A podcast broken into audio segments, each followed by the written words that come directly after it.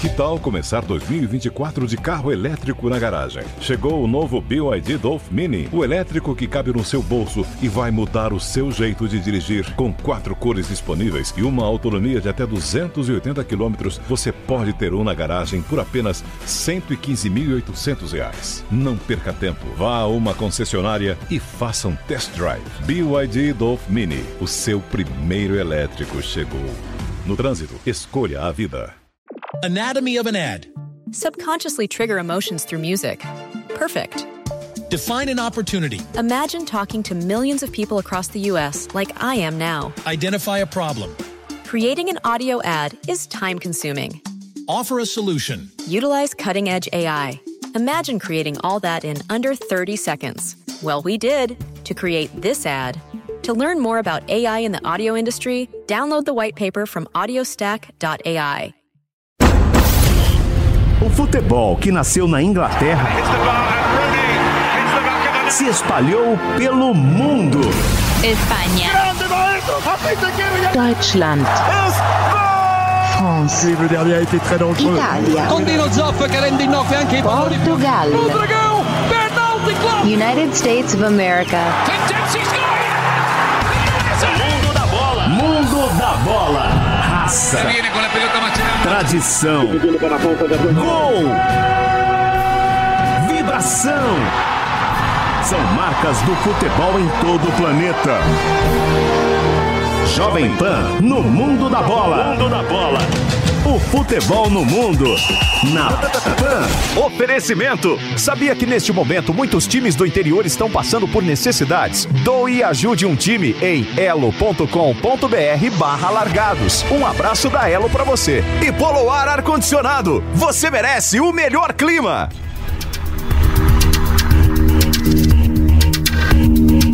Muito bom dia, meus amigos. Estamos iniciando mais um Jovem Pan no Mundo da Bola, programa especial, mais curtinho, mas com convidados de altíssimo nível. Hoje tem São Paulo e Corinthians daqui a pouco. A gente vai parar um pouquinho antes das 10 para o Nilson César chegar rasgando aqui. Vai ser uma transmissão bem bacana. Vampeta, Bruno Prado, enfim. É, mas nós temos tempo para falar coisas bem legais, inclusive. é, teremos aqui dois jogos. Olha, nós temos hoje no nosso programa quatro Copas do Mundo, hein? Nossos entrevistados de hoje, duas Copas do Mundo cada um. Jogador brasileiro que vai bater o recorde de jogador com mais tempo de, de participação na, na Premier League. Daqui a pouquinho o nosso programa começa fervendo. Semana passada foi a decisão da Champions League, a gente falava aqui. Deu a lógica, deu o Bayern de Munique. Muito bom dia, Bruno Prado. Olá, bom dia, bom dia a todos. É, acabou a temporada europeia, né? Na semana passada, oficialmente com a Champions League. Já começou uma nova temporada É. em alguns países. A França, por exemplo, que tinha um dos finalistas da Champions, o Paris Saint-Germain, já retomou seu campeonato. O Paris Saint-Germain ainda não, mas o campeonato francês já voltou. E a Inglaterra, Supercopa Sim, ontem. teve já um jogo oficial, o né? começo do jogo, da temporada, Sim, né? campeão da Copa, o Arsenal contra o campeão da Premier League, o Liverpool, né? Então, os campeonatos voltando com um descanso menor que o normal, mas já retomando a temporada, né? Já iniciando a temporada 2020-2021 na Europa. O que, que você espera para essa temporada? Até em cima desse, desse descanso menor. E o Brasil vai ter 18 meses direto É. de futebol. É, se tudo, um time que chegar a todas as finais, ele vai disputar mais de 140 jogos. Estou falando em termos de Brasil. E na Europa não vai ser muito diferente, né? O ritmo de jogo lá é muito mais acelerado. E colou tudo, né? Juntou tudo. O, o Liverpool e Arsenal jogaram ontem. E agora já dia 12 começa a, disputa normal. O que, que você está esperando disso? Bom, lá teve algum tempo de descanso, né? Os times que estão na que disputaram a Champions League até o final, eles não tiveram um descanso igual aos outros, né? O Liverpool, por exemplo, teve o mês de agosto inteiro parado, né? O, a Premier League acabou é, em julho, é, então esse- esses times que disputaram apenas os campeonatos nacionais depois da volta do futebol tiveram esse descanso. E na Europa é, é um momento de mudança de forças, né? O, a Champions League foi dominada por, um, por alguns anos por Barcelona e Real Madrid. Né? E, e- nesse momento, nenhum dos dois está bem, né? Nem o Barcelona, Barcelona num momento trágico, né? O pior aí da, da, dos, das últimas duas décadas, pelo menos, do Barcelona. E o Real Madrid também, apesar de ter sido campeão espanhol, não, não é hoje. Não dá para dizer hoje que o Real Madrid é o melhor time europeu, como foi tricampeão recentemente da Champions. Então é uma mudança nas forças. O Bayern, ele teve uma mudança de geração e nessa temporada, essa nova geração ainda com alguns veteranos consolidou. Paris Saint-Germain, que já tinha um time forte pela primeira vez, chegou mais longe na Champions League. E o futebol inglês também muito forte, né? Então, pelo menos nesse momento, o, já na última temporada já foi uma final inglesa da Champions, o protagonismo saiu um pouco da Espanha, da dupla Real Madrid-Barcelona, e está um pouco mais espalhada por outros países na Europa. Bom, e já que você falou de o que recomeçou, a Champions League já recomeçou. E o Giovanni Chacon faz um balanço pra gente sobre esse reinício de Champions. Acabou a semana passada e já recomeçou. Aliás, recomeçou antes de acabar Sim. a anterior, né? Pois não, Giovanni Chacon? Amigos do No Mundo da Bola, mal acabou a Champions League 2020, já começou a da temporada 2021. Calma, as principais equipes ainda estão descansando, mas os times das ligas menores estão a todo vapor nos playoffs, lutando por vagas na fase de grupos. São vários jogos vamos destacar aqui os três principais. O tradicional Besiktas já ficou pelo caminho, perdeu para os gregos do PAOK por 3 a 1 e está eliminado da Champions 2020 e 2021. O Celtic é outro gigante que ficou pelo caminho. Os campeões da temporada 1967 perderam para o Ferencváros da Hungria por 2 a 1. Já o AZ Alkmaar, após boa temporada no campeonato holandês, precisou da prorrogação para bater o frágil Victoria Pilsen da Tchequia por 3 a 1. Agora, a competição chega ao terceiro round. Times como Benfica, de Jorge Jesus e o Dinamo de Kiev entram nessa fase, que tem os sorteios dos confrontos realizados amanhã em Lyon, na Suíça. As novidades a gente traz na próxima edição do No Mundo da Bola. Um abraço, pessoal. Olha, uh, nós estamos falando para você, além do AM620, pela Panflix, que é muito legal. Baixe o aplicativo da Panflix, que é tudo de graça e é bem legal para você. Nós estamos falando no canal de YouTube da, da Jovem Pan Esportes, canal de YouTube da, da Pan News. Estamos falando pelo Twitter do esporte estamos falando pelo Facebook do esporte. Enfim, você tem vários espaços para falar com a gente. Expectativa para esse ano de Champions League, Bruno? Então, uma disputa acho que bem aberta, bem é, entre tem pelo menos cinco, seis times de alto nível, de um nível é, muito próximo um, um, dos outros, né? O Bayern termina a temporada como campeão, então na teoria o grande time. Mas assim, não vejo o Bayern assim, muito superior a todos os outros. Né? Ele terminou a temporada melhor e de maneira justa conquistou a Champions League.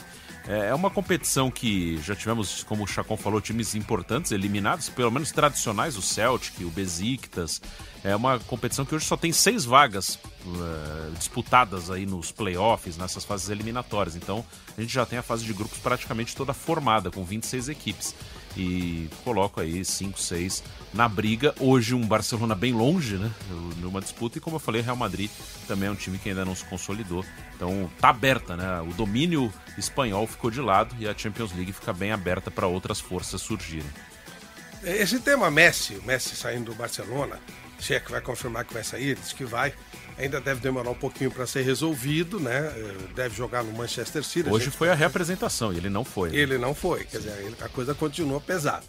Mas uma, uma situação que acabou essa semana foi a prisão do Ronaldinho Gaúcho. E o Pedro Marques faz uma matéria especial mostrando pra gente o final dessa história toda, que na verdade é uma história bem nebulosa, né? Olá, Pedro Marques. Ronaldinho Gaúcho e o irmão Assis foram soltos após cinco meses presos no Paraguai. Ele e o irmão foram detidos em Assunção no dia 6 de março ao entrarem no país com passaportes falsos. Depois de cinco meses de investigação, o Ministério Público paraguaio não encontrou indícios de outros crimes e pediu a liberação dos dois. O juiz Gustavo Amarídia estabeleceu uma multa de 200 mil dólares, cerca de um milhão de reais. Si vas a vivir en forma definitiva en otro lugar, sí tenés que avisarnos cuál va a ser tu nuevo domicilio real, fijo e permanente. O ex-jogador e o irmão deverão fixar endereço no Brasil, fornecer um número de celular e comparecer a cada quatro meses perante um juiz brasileiro. Ronaldinho e Assis chegaram a ser levados para um presídio, mas estavam em prisão domiciliar em um hotel da capital paraguaia por conta da pandemia do novo coronavírus. Na última quarta-feira, Ronaldinho chegou ao Rio de Janeiro, onde vai fixar residência. É uma história complexa que a gente não vai conseguir entender.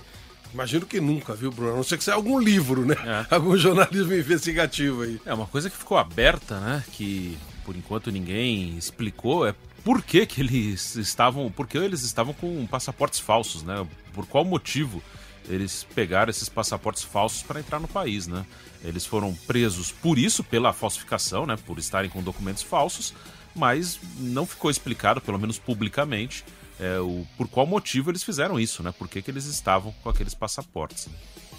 Legal. Bruno, nós vamos agora para Londres. E é com muita alegria que a gente vai entrevistar esse jogador que tem vários títulos especiais, tem muita coisa, muitas conquistas no, no futebol inglês. É o segundo atleta com mais jogos disputados no futebol da Inglaterra brasileiro. É, ó, por exemplo, pênalti, jamais desperdiçou qualquer pênalti com a camisa do time que ele jogava. Primeiro jogador brasileiro do, do Chelsea a marcar gols de pênalti em três jogos consecutivos. Único jogador da história do Chelsea a marcar gols em jogos oficiais em todos os meses do ano. Disputou duas Copas do Mundo, 2014 e 2018. Tem 70 jogos pela seleção brasileira, com 9 gols marcados e 15 assistências, 50 vitórias. E o mais importante dessa história toda, além de ser o quarto brasileiro com mais gols na Premier League, é um jogador que participou de praticamente todos os jogos do, do, do seu time. Ele teve eh, de 2013 até agosto de 2020 382 jogos disputados pelo Chelsea, ele esteve em 339. 89% das participações, os 43 que não participou, apenas 10 por lesão, ou seja, uma média de 2,6. Estou falando do William, tá ao vivo com a gente aqui, novo jogador do Arsenal. É um prazer enorme falar diretamente de Londres com o William. Bom dia para você, aqui para nós é bom dia para você, boa tarde. Prazer enorme falar com você, William. Bom dia, bom dia. Um prazer, Flávio, poder estar participando aí com você desse programa. Muito obrigado pelo convite. É, fazia muito tempo que, que eu não participava de um programa com, com você, então realmente é um prazer muito grande. E você, por pouco, já não começou no Arsenal como campeão, né? O Arsenal ganhou o título ontem, só não pôde participar por causa da quarentena. Tem que cumprir uma quarentena aí, né, William? É verdade, é verdade. Eu, como eu estava no Brasil, eu tive um tempo no Brasil, junto com a minha família. Então, voltando para cá, tive que. tô tendo que fazer essa quarentena, né? Tendo que ficar em casa, mesmo testando negativo, tenho que ficar em casa obe obedecendo às ordens, né? O William é um cara muito querido. Quando o William era bem novinho, tinha acabado de ir para Inglaterra. É, para Inglaterra não, para para Rússia, né? Ucrânia, Rússia, Ucrânia. Ucrânia, Ucrânia, Ucrânia. Ucrânia. É, o William veio para o Brasil, fez um jogo beneficente com a gente, foi uma coisa muito legal aqui em Santa Isabel. Um menino legal demais, gente, família bacana. O pai dele é um cara bem bacana, bem legal, gente boa demais. E naquela época, um menininho jogava com a gente, bem criancinha mesmo, que era o meu filho. Agora ele está aqui comigo, é parceiro no programa, o Bruno Prado, e ele vai fazer uma pergunta para o William também. William, bom dia, prazer falar com você. É, você agora no novo clube, o Arsenal, né? Um clube que conquistou a Copa da Inglaterra, terminou bem a temporada, né? Afinal, até contra o seu time naquele momento que era o Chelsea. Mas o Arsenal não ganha a Premier League desde 2004, né? No título invicto. É, você, morando em Londres, jogando no Chelsea, como é que você vê o Arsenal, né? Antes à distância, agora você faz parte do clube. E como é que você imagina esse Arsenal, um time por que, na sua opinião, esse time está tanto tempo sem vencer uma Premier League? Olha, é, eu, eu vejo o Arsenal com um, baita clube, um clube gigante. É, realmente, como você citou, ficou muito tempo, está muito tempo sem ganhar a Premier League, né, desde 2004. Mas é um clube que está vindo com um projeto bom, é um projeto muito grande, treinador, é, para mim, pelo que eu já vi nos próximos anos, com certeza será um dos melhores treinadores que nós vamos ter no mundo. É um cara muito inteligente, é, um cara que tem um plano é, de futebol, um plano de jogo, mas enfim, uma, uma, um plano de como fazer o time ser campeão, de como elevar ainda mais o nome do Arsenal. Então, sem dúvida, é um projeto grande, a estrutura do clube é muito boa, é, o Arsenal é um baita clube e eu creio que tem tudo para voltar a brigar né, na Premier League, voltar a disputar a Champions League também e, consequentemente, conquistar títulos. Então, esse é o, é o que eu vejo, que eu tenho visto e estou muito feliz de ter tomado essa decisão de ter vindo para o Arsenal. O William, você virou quase que uma marca do Chelsea, né? Quando a gente vê os jogos da Premier League aqui, eu sou fanático pela Premier League e a gente vê Chelsea já liga muito o seu nome. De repente você trocou de time. Teve a ver com o tempo de contrato, essa sua opção pelo Arsenal? Você estava num time grande, volta, continua jogando num time um time histórico, enorme também de Londres. Teve a ver com o tempo de contrato, essa sua opção de mudança?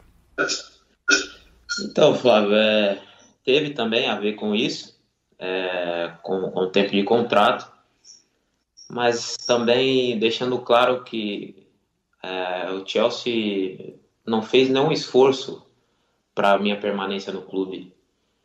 Eles simplesmente falaram como se fosse, é, vou dar um exemplo, ah, você tem dois anos na mesa, tipo é, é pegar, é pegar ou largar, sabe? Não teve uma negociação, não teve, não vi nenhum tipo de esforço da diretoria, enfim, de ninguém querendo a minha permanência de verdade no clube. Enquanto do outro lado, o Arsenal fez um esforço muito grande enfim, o Edu, que vocês conhecem bem, enfim, a diretoria do Arsenal, o próprio treinador. É, eu via o esforço deles, né, a negociação, querendo mesmo que eu fosse para o clube. Eles sempre falavam: não, você é o jogador que a gente quer, você é o jogador que vai fazer a diferença, vai ajudar muito o nosso time. Então, realmente foi isso, deixando claro que às vezes as pessoas ah, podem perguntar: mas por que, que ele saiu? Ele já estava sete anos no clube, era ídolo do clube e às vezes não sabe dos bastidores, né? Então é isso, né? O Chelsea tinha me oferecido dois anos e eu queria três, mas também não houve nenhuma negociação, nenhum esforço da parte do Chelsea querendo minha permanência do clube. Mas mesmo assim, sou grato ao clube, né? tenho gratidão pro, pelo, pelo Chelsea, foram sete anos lá, conquistei muitas coisas, então era só para deixar isso bem claro também. Bruno. William, e falando de seleção brasileira, né? Você esteve nas últimas duas Copas do Mundo e depois da Copa da Rússia, é, você foi convocado algumas vezes, né? E inclusive foi para a Copa América depois da contusão do Neymar. Só que, e você, claro, é um cara que dá para ver que tem a confiança do Tite, né? Mas é, pelo menos me dá a impressão, analisando as convocações dele, que ele procura também outros jogadores para sua posição, né? Você tem 32 anos, ele tem hoje o Everton, o David Neres, o Vinícius Júnior, o Rodrigo. Enfim, ele teve uma conversa com você em relação a isso, né? Você esteve na última vez que a seleção se reuniu nos jogos com a Argentina e Coreia.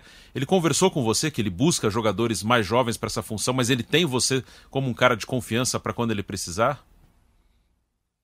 Sim, sim, é, Tite sempre é bem claro, né? É um cara que eu respeito bastante como treinador e como pessoa também.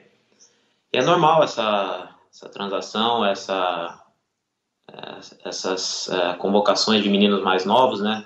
Para também poder estar tá testando, poder estar tá vendo esses meninos que têm muito talento também. Sem dúvida é o futuro da seleção brasileira. Mas na minha, no meu pensamento e, e aquilo que eu vejo, eu vou brigar para estar na seleção brasileira, independente da minha idade. Eu acho que vai, claro, depender muito de mim, do meu rendimento também, aquilo que eu estiver fazendo no meu clube. Eu tenho certeza que as chances de estar vestindo a camisa da seleção elas, elas aumentam. Então, é, espero que eu possa estar bem, estar jogando bem no, no Arsenal, estar rendendo bem. Sem dúvida nenhuma, a minha chance de poder estar, de continuar vestindo a camisa da seleção vai ser real. O William, não precisa nem falar que aqui tá explodindo, né? Volta pro Timão, volta pro Timão, pessoal maluco pela sua volta. Você é muito querido, você jogou muito pouquinho no Corinthians, né? É, Tá na sua vida, no seu projeto de vida, encerrar a carreira no futebol brasileiro ou você vai encerrar mesmo aí pela Inglaterra ou enfim pela Europa? Então, essa é uma pergunta que muitas pessoas né, fazem para mim. E assim, eu. Hoje, no meu pensamento, eu não penso em voltar ao futebol brasileiro.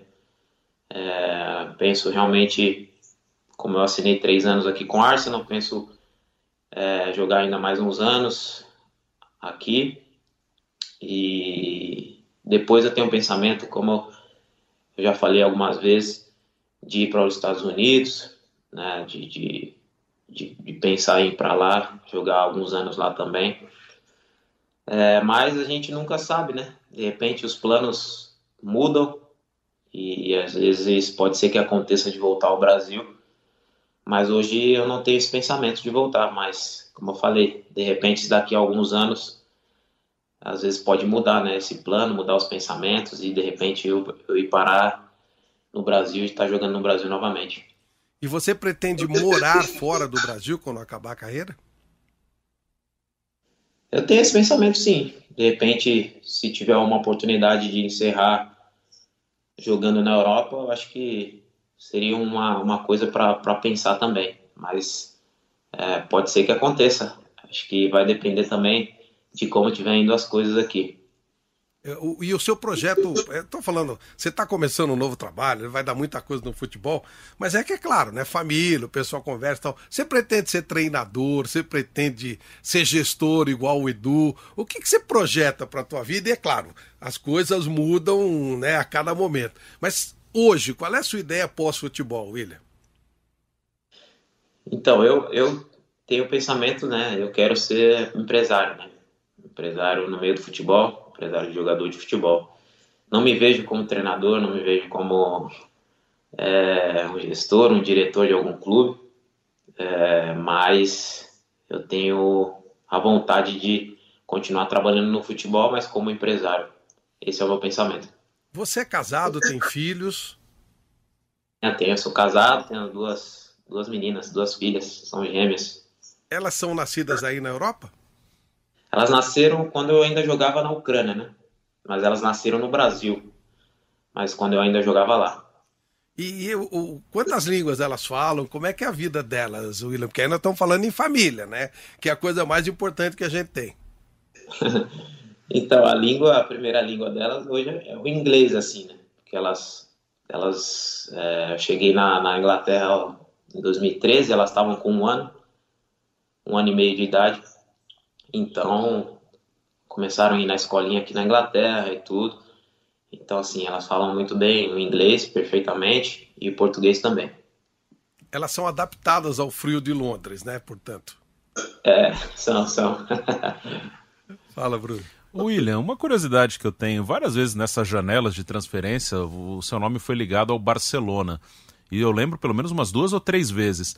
Isso realmente aconteceu? Você teve contato com o Barcelona algumas vezes. É, aí, claro, você não foi para lá, não deu certo. Realmente é verdade, porque nesses momentos sempre tem muita especulação. Né? Sim, sim, realmente depois da Copa do Mundo de 2018 teve o contato com o Barcelona, a oferta deles oficialmente de 50 milhões de euros, mas o Chelsea se recusou, falou que, que não ia me vender, que não estava à venda. E foi isso. Simplesmente o Chelsea falou isso e, e o Barcelona não, não, não quis insistir. Mas teve sim a oferta do Barcelona. O William, você vai trabalhar com a Teta, que era o auxiliar mais direto do, do Guardiola, e aqui o Flamengo tá com o Domi. É, o Domenech Turan, que está com uma dificuldade muito grande por causa do futebol brasileiro e tal.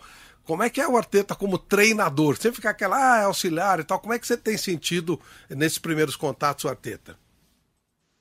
Ah, muito bom. Muito bom. É, como eu disse, é um treinador que tem umas ideias, tem planos, enfim.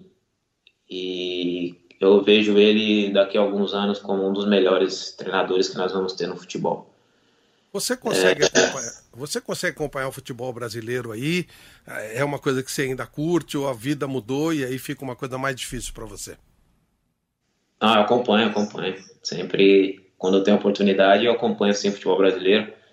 É, ontem eu acompanhei alguns jogos, hoje tem mais jogos, com certeza vou acompanhar também. A gente que gosta de futebol, a gente gosta sempre de estar acompanhando, independente do lugar. E, então eu gosto também de estar um pouco, acompanhando um pouco o futebol brasileiro também. Daqui a pouco tem o Corinthians e São Paulo. Você chegou a jogar Corinthians e São Paulo, William? Joguei, joguei, joguei, eu acho que duas vezes. Duas vezes, se eu não me engano. Uma eu acho que. Eu acho que nós empatamos e a outra perdemos. Eu não, não me lembro muito bem, mas joguei sim. A gente está muito preocupado aqui com o nível do futebol brasileiro e a gente, inclusive, compara muito com a Premier League, que é uma atração enorme aqui no Brasil, né? Como é que você está vendo o, o, nível de jogo do Brasil? Piorou depois que você, que você viajou? Tá a mesma coisa? Tá melhor? Como é que você, como é que você é, analisa o futebol brasileiro hoje, William? Olha, realmente é, é, diferente, né? Do futebol europeu, por exemplo, da Premier League. É, não é tão dinâmico, não é tão intenso, como a Premier League, né? Mas tem, tem jogadores com, com qualidade, tem jogadores com talento, às vezes falta um pouco de ideias de jogo, ideias de como atacar o time adversário, de como vai defender o time adversário, de como pressionar o time adversário. Acho que por isso, às vezes, o futebol brasileiro deixa um pouco a desejar. E isso a gente vê muito aqui na Europa, né? Futebol hoje não é só entrar dentro de campo e jogar, é, jogar como se fosse antigamente. Hoje os times estudam muito taticamente, né, equipe. Então você tem que respeitar também é, taticamente, respeitar você quando seu time está sem a bola, respeitar também quando está com a bola, você guardar a posição, você entender o jogo. E às vezes pode ser que falte isso no futebol brasileiro e por isso que às vezes o futebol brasileiro é, deixa um pouco a desejar. William, eu queria te perguntar uma coisa também em relação à seleção brasileira. Das duas Copas que você disputou, 14 e 18, quais lembranças você tem quando você ouve falar dessas Copas? E, e, às vezes a gente faz uma análise de fora, né? Você esteve dentro da seleção nessas Copas. O que, que você vê que foi positivo, que muitas vezes as pessoas colocam como uma coisa negativa, é, ou o contrário também? Você estando lá dentro, como é que você avalia a sua participação e da seleção nas Copas de 14 e 18? Então, a Copa de 2014, a gente teve uh, o episódio, né, o jogo que foi muito negativo, que foi contra a Alemanha, que isso ninguém gosta de lembrar. Realmente foi um jogo é, que eu creio que se o Brasil jogar contra a Alemanha mais umas 10 vezes, 15 vezes, esse resultado jamais acontecerá novamente. Então esse foi o, o ponto negativo né, dessa Copa do Mundo. Uma semifinal de Copa, a gente é, tinha a confiança, tinha entusiasmo de poder chegar à final. E o problema não foi, é, não é perder, né? O problema foi da forma que a gente perdeu, que foi realmente muito difícil. E na de 18, eu vejo que a derrota nossa foi por detalhes, é, como é o futebol, né? O futebol é, é detalhes, né? Aquilo que, que sempre acontece. E acho que e no futebol a gente não consegue controlar o resultado, né? A gente consegue controlar o desempenho. E creio que o desempenho foi muito bom da seleção brasileira nesse jogo contra a Bélgica. É claro que a seleção começou, a gente começou, não começamos muito bem a Copa, mas fomos crescendo ao longo dos jogos, ao longo da competição. E nesse jogo contra a Bélgica a gente estava bem, a seleção jogou bem, criamos muitas oportunidades. Infelizmente, por detalhes, a gente nós acabamos sendo eliminados. Ô, William, é difícil a gente tocar nesse tema do jogo da Alemanha e realmente foi uma coisa totalmente fora do padrão, né? Vocês dentro do campo, como é que o, o que, que, aconteceu? Vocês lá dentro, vocês olhavam, vocês se falavam. Como é que eu falei com o Filipão sobre isso uma vez aqui no meio, no meio fio na Avenida Paulista. Ele falou, cara, de repente quando a gente acordou, tava tudo, ficou uma coisa assim. Ele não usou o termo apagão, mas quase isso, né? Perdeu completamente o controle. Você consegue ter ideia do que aconteceu naquele dia, William?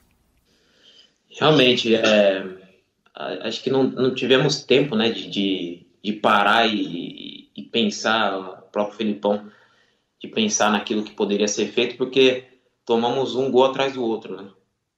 E na verdade a parada que teve mesmo para a gente pensar no que fazer foi no intervalo, que já estava acho que já estava 5 a 0. Então, acho que em 20 minutos estavam 4 a 0, se não me engano. Então, realmente, como você disse, um apagão, ninguém ninguém entendeu nada do que estava acontecendo. É, realmente foi uma, uma situação muito difícil naquele momento. Bom, Vamos encerrar falando de coisa boa. Você tem ideia de quando você estreia no, no Arsenal? Eu devo estrear é, na, na, na, no dia 12. Não sei se, se titular ou vou ficar no banco, mas eu devo, no dia 12, na estreia da, da Premier League, eu devo estar com o time. É, na próxima semana, eu creio que já é, vou poder voltar a treinar com, com o grupo, né, normalmente que eu estou treinando sozinho aqui em casa. Então, semana que vem, creio que eu vou poder voltar a treinar. Estou esperando aí as ordens do clube, as ordens né, da, da diretoria para que eu possa voltar a treinar e tá treinando com o grupo, né? E no dia 12 estrear com, com o Arsenal na Premier League. Se for contra o Stoke City, então você vai deitar, né? Que você adora fazer gol no, no Stoke City, né? vai ser contra o Fula. Vai ser contra o Fula, nossa estreia fora de casa. Legal. William, muito obrigado por nos atender. Um prazer enorme voltar a falar com você. Claro que desde o tempo que você era um garotinho, né? A gente conversava, era outra conversa. Hoje você está um cara maduro, um cara vivido, inteligente, colocando as coisas com muita precisão.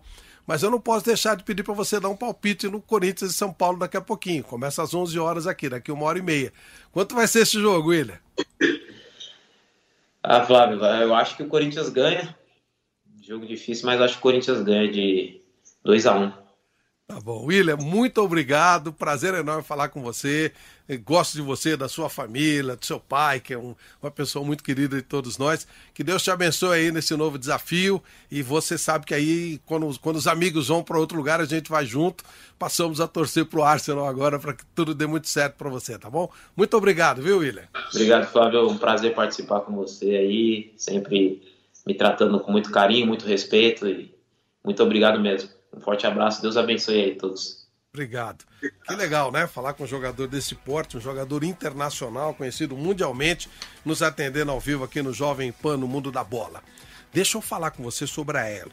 Olha, o futebol pode estar voltando, mas muitos times continuam sofrendo muito. Vários clubes do interior perderam totalmente a renda. Então a Elo, que já patrocina o futebol brasileiro, colocou de pé um projeto super legal, em campo pelo interior. Nele você pode ajudar esses times escolhendo quanto doar e qual time quer ajudar. Para doar é fácil. Acesse agora elo.com.br barra largados. A Elo abraça o que você gosta. Vai na sua, vai com ela. No mundo da bola. 931-200-620, 931-200-620, ouvinte falando conosco aqui no Jovem Pan no Mundo da Bola. Vamos lá. Bom dia, Flávio. Bom dia, Bruno. Excelente programa no Mundo da Bola. Sempre tem uma novidade pra gente, um programa muito dinâmico. Gosto muito de, de ouvir todo domingo o Mundo da Bola com vocês. Muito legal mesmo. Mas, Flávio, o negócio é o seguinte, ó. Se o São Paulo ganhar o Corinthians hoje, não precisa ganhar mais nada, eu fico satisfeito, tá bom? Um beijo para vocês. Wallace Bonfim de Vitória, Espírito Santo. Muito obrigado, Wallace. O Giovanni Chacon fez mais uma entrevista especial aqui para o nosso Jovem Pan no Mundo da Bola. Fala, Chacon. Fala pessoal da Jovem Pan. Bom, nosso contato hoje é internacional. A Jovem Pan ouve os jogadores brasileiros e estrangeiros que estão aí pelo mundo. E a pandemia de coronavírus afetou todos os países do planeta, incluindo a Venezuela. E nós vamos conversar com um venezuelano que joga na principal liga, no principal time de lá. É o Robert Hernandes, que já está aqui com a gente, jogador meio-campo do, do Caracas, né? Mediocampista, e vai falar um pouquinho com a gente. Robert, um prazer prazer enorme falar com você. É um prazer. No, un placer para mí. Eh, esta invitación de verdad que la acepté de Lucas y, y me llenó de orgullo. Gracias a ustedes por la invitación. Perfeito. Robert, cinco anos jogando no principal time do país. Como é que é isso para você? E como é que é o futebol na Venezuela? Bueno, ahorita con todo esto del coronavirus estamos parados, por decirlo así.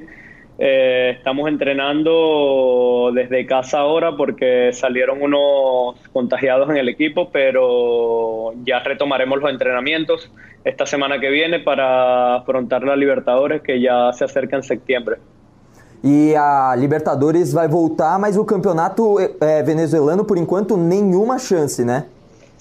Nada, no tiene nada de seguridad. Eh, dicen que para septiembre, pero nada es seguro aún. Perfeito. E você falou de Libertadores, você já jogou um jogo na Libertadores contra o Boca Juniors. E marcou gol, né? Como é que foi esse momento? É, é, legal, né? Você marcar um gol pelo seu time, ainda mais um time que representa o teu país na Libertadores, né? Sí, eh, de verdad que fue muy especial ese momento. Eh, desde que tomé la pelota ya iba encaminado hacia patear esse palo y bueno, gracias a Dios tuve la fortuna de clavarla en el ángulo y poder celebrar con mis compañeros. Do, dos venezuelanos que estão no futebol brasileiro, esse número vem crescendo. Antes não tinha tantos venezuelanos no futebol brasileiro. Hoje você já tem aí três nomes e três nomes que fazem bom trabalho. Como é que você vê também os venezuelanos no futebol brasileiro? O futebol brasileiro é o principal futebol da América do Sul, no seu ver? Sí, eh, eh, de verdad que es el fútbol aquí en América, de verdad que me llama mucho la atención por su ritmo, su, su forma de juego y, y, veo que también a los jugadores de mi característica les va muy bien allá. Eh, tengo las características como de Sabarino, entonces me gustaría también ir al fútbol brasileño y, y poder desempeñarme allá. E você, claramente, já que você acompanha também o futebol brasileiro, creio que o futebol brasileiro esteja na boca aí do, dos venezuelanos, o pessoal quer acompanhar também. É, quais times que você não gostaria de enfrentar na Libertadores, por exemplo? Como? Quais, quais os times que você não queria enfrentar na Libertadores? Que não quero enfrentar? É. eh, bueno, la verdad quiero enfrentar a todos porque me parece una linda experiencia jugar contra jugadores grandes, eh, equipos grandes, y creo que eso eh, te da un buen currículum y te da un, una forma diferente de ver el juego. Yo creo que no, no tengo equipo al que no me quiero enfrentar, siempre me quiero enfrentar a todos los equipos. Então vou inverter a pergunta: qual equipe que você quer enfrentar do Brasil? eh, creo que Corinthians. Corinthians? O que, o, que, o, que, o que, que te toca no Corinthians? É a torcida, é o time, a história? O que, que te toca mais? É, No, sino que me gustó mucho cuando jugaron contra Lara, creo que fue que jugaron aquí en Venezuela, y me gustó mucho su juego e, e me gustaría enfrentar um equipo assim. E você é um jogador que tanto chuta de fora e já para agradecer a sua atenção com a reportagem da Jovem Pan, para a gente encerrar isso daqui, você é um jogador que dá muita assistência, né? Você não é um cara mais goleador, você é um cara mais assistência. E muita gente esquece do cara que faz assistência, só vê, ah, o cara marcou 10 gols, mas esqueceu quem deu o passe, né? Você acha que é tão fundamental quanto aquele que faz o gol é aquele que dá assistência? Sí, bueno, eh, de verdad que me gusta hacer goles, pero cuando entro al partido prefiero que el equipo gane, prefiero ayudar a mi equipo y si eso cuenta, que aunque yo tenga que hacer la asistencia y alguien más haga el gol, eh, está bien, está bien para mí así pero siempre intento hacer gol, siempre intento ser vertical y tratar de que el juego de mi equipo salga bien y tratar de darle manejo al equipo. Eh, una de mis características. Eh, soy un jugador muy ordenado defensivamente, tácticamente hago las cosas bien, eh, me destaco también en eso. Para finalizar, tem algum jogador que você se inspira, não necessariamente do Brasil, na Venezuela, no mundo, mas quem que o cara que você fala, eu queria ter 10% do que esse cara joga? Te va, te va, te va, não te vas a molestar, não? Messi. não, de forma nenhuma. Eu acho ele um dos maiores da história com tranquilidade. O Messi é um gênio, é um gênio. E você acredita que quando ele joga, você para tudo e fala, não, vou assistir o Messi jogar. Sí. É assim es mesmo. increíble, es increíble. Tá certo, então. Robert Hernandes, jogador do Caracas da Venezuela, tem Libertadores voltando. E o Robert vai estar em campo certamente, é um dos homens de confiança. Vai lá, o cara que joga como um camisa 10 do time e está falando com a gente aqui na Jovem Pan. Muito obrigado, Robert, pela sua atenção aqui na Jovem Pan e muito boa sorte na Libertadores. E quando o campeonato venezuelano voltar, também boa sorte no campeonato. No, muchísimas gracias a ustedes, de verdad. eh, agradecido siempre y, y nada, espero volver a tener una entrevista con ustedes. Muchas gracias. Muito obrigado, Robert. Esse foi o Robert Hernandes, jogador do Caracas, falando aqui na Jovem Pan. Esperto ele, né? É jogar Libertadores contra o time brasileiro, quer jogar contra o Corinthians, claro. Porque as chances de vitória são enormes. Embora esse jogo que ele falou do Caracas, a Corinthians Contra meteu o 7. Deportivo Lara, foi Claro, 7. meteu 7, né? Meteu Foi um dos últimos jogos do Carilli antes de ir para a Arábia Saudita. Na, Pois é, na primeira passagem. jogar com, com o time brasileiro na Libertadores. Ué, você quer ganhar, você... Vamos em frente. Vamos falar da Polo Ar. Você sabe quem está fazendo 41 anos de mercado neste mês de agosto? A Polo Ar, a ar-condicionado. A maior empresa especializada de ar-condicionado desde 1979, cuidando do seu bem-estar. E para comemorar o aniversário, a Polo Ar preparou oportunidades imperdíveis, com preços campeões e condições de pagamento especiais para você climatizar o seu ambiente. Está esperando o que para aproveitar as ofertas exclusivas de aniversário? Não perca tempo e proporcione bem-estar para você e para toda a sua família. Polo Ar Ar-Condicionado. Há sempre uma Polo Ar perto de você. Já já tem Corinthians e São Paulo, São Paulo e Corinthians aqui na Jovem Pan. A gente vai terminar até um pouquinho antes do nosso programa. Mas eu queria que vocês vissem, já não é de hoje, né? O, na Europa o pessoal tem feito convocações de maneira diferente. E o é, é a Copa das Nações, né? Que eles estão É, fazendo. é, sim, a Liga das Nações, Nations League. Isso, que o último campeão foi Portugal. Portugal, uma Na final primeira edição, né? Sim. E a Alemanha foi rebaixada, mas agora já não está mais rebaixada. Não, aumentou o número de times na- no primeiro grupo, na primeira liga. né? Bom, o Luiz Henrique fez a convocação da Espanha pensando no momento da pandemia. Então o que, que ele fez? Ele pegou uma máscarazinha e chamou através da máscara, a máscara com nome. Para quem está nos vendo no YouTube, tanto no, no Pan News como no, no canal de esporte da Jovem Pan, vai poder ver se os outros vão ouvir e depois assiste no nosso canal de YouTube. Na Panflix também você vê diretamente a convocação do Luiz Henrique. Dá uma olhada.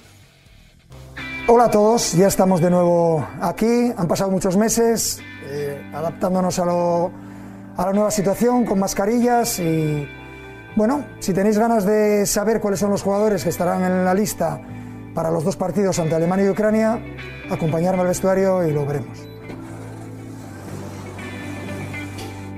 Bueno, me quito la mascarilla para dar la lista, será más cómodo, respetando la distancia de seguridad. Empezamos con los porteros. David De Gea, Kepa Arrizabalaga y Unai Simón. Continuamos con los defensores, Jesús Navas, Dani Carvajal, Sergio Ramos, Pau Torres, Diego Llorente, José Gallá, Sergio Reguilón y Eric García. Continuamos con los centrocampistas, Fabián Ruiz, Tiago Alcántara, Sergio Busquets, Rodri, Miquel Merino, Dani Olmo y Óscar Rodríguez. Y acabamos con los delanteros. Rodrigo, Mikel Oyarzábal,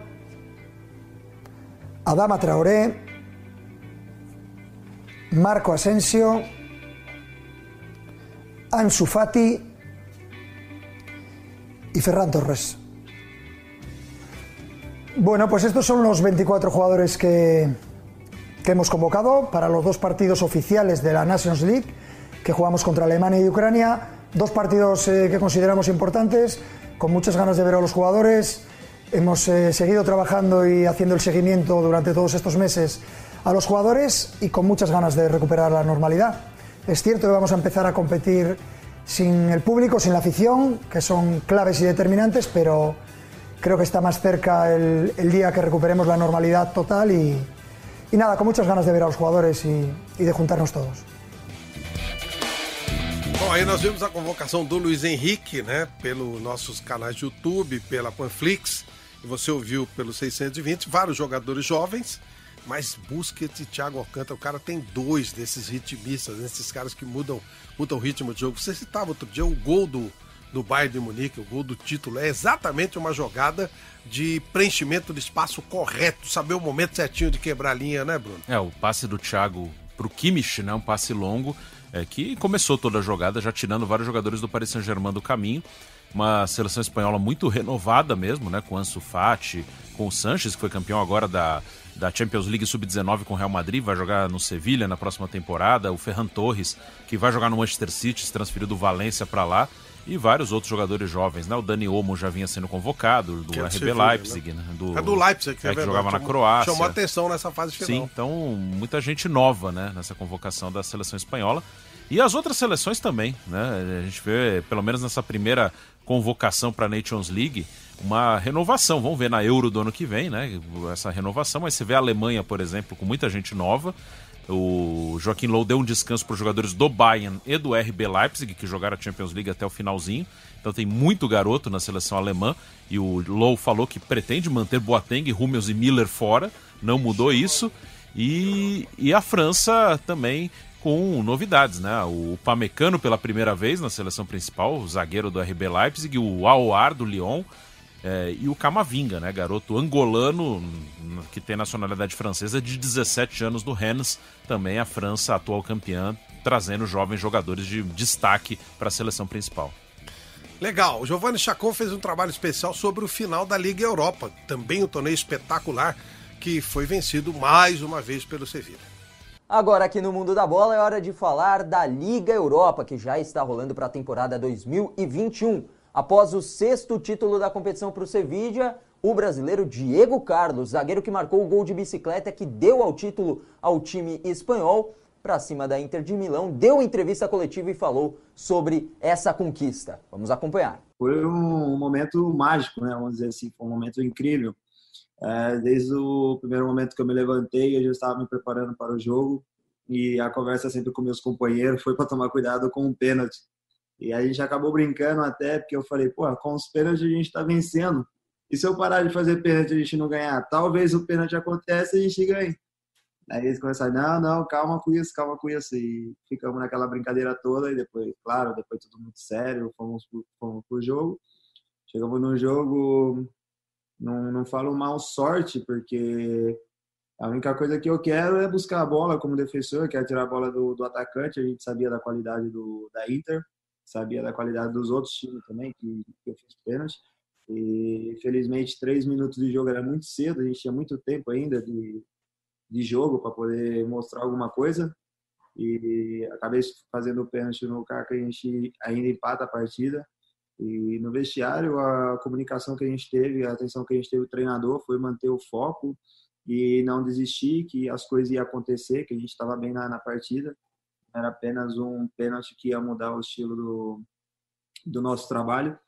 E a gente continuou buscando, em busca daquilo que a gente já estava acostumado a, a fazer, que a gente estava sofrendo primeiro e depois estava é, revertendo ainda o resultado. E e graças a Deus, depois de tudo que aconteceu, ainda cima uma falta em cima do Lukaku, depois saiu o segundo gol 2 a 2 e depois aos 75 eu consigo fazer uma bicicleta e consigo marcar o gol da, da vitória aí e com a perna machucada ainda, foi uma emoção, fiquei muito emocionado mesmo, porque eu não queria sair do jogo, por isso que foi as lágrimas, as lágrimas foi porque eu queria continuar, queria estar até o último minuto ajudando meus companheiros Tá aí o Diego Carlos, agora na temporada 2021 já está rolando a fase de playoffs. Os destaques até aqui ficam para o Steaua Bucareste da Romênia, campeão da Champions de 86, que bateu o fraco Chirac da Armênia por 3 a 0 e avançou. Já o Partizan Belgrado venceu o fraco RFS da Letônia por 1 a 0 e também segue na competição. Agora na terceira fase, os clubes mais conhecidos como Milan, Wolfsburg, PSV, Tottenham e Sporting também entram na disputa. No dia 1 de setembro conheceremos os confrontos após o sorteio lá em Nyon, na Suíça. É isso, pessoal do No Mundo da Bola. Um abraço para vocês. Voltamos na semana que vem com mais informações e novidades da Liga Europa. Esse Diego Carlos que Diego Carlos que jogou aqui na base do São Paulo, não Sim. foi aproveitado, jogou em vários times Jogou pequenos, no Paulista de Jundiaí. Depois do Esportivo Brasil, né? Jogou no Madureira. É, depois foi para Portugal, né? No Estoril. Teve no Nantes da França e do Nantes para o Sevilha e fez uma grande temporada, né? Campeão da Liga Europa, quarto lugar no espanhol e titularíssimo do Sevilha, um zagueiro de ótima saída de bola. É um cara que tá tem muito, é um nome forte hoje no valorizado no mercado europeu gol de bicicleta no título deve jogar no Liverpool na próxima. Bruno, você fica, nós vamos para Corinthians e São Paulo, estamos terminando um pouquinho antes. Nilson César está chegando, vai ser um jogo muito legal, todo mundo ansioso por essa partida. Mundo da Bola volta na semana que vem. Um abraço a todos, valeu, gente, tchau.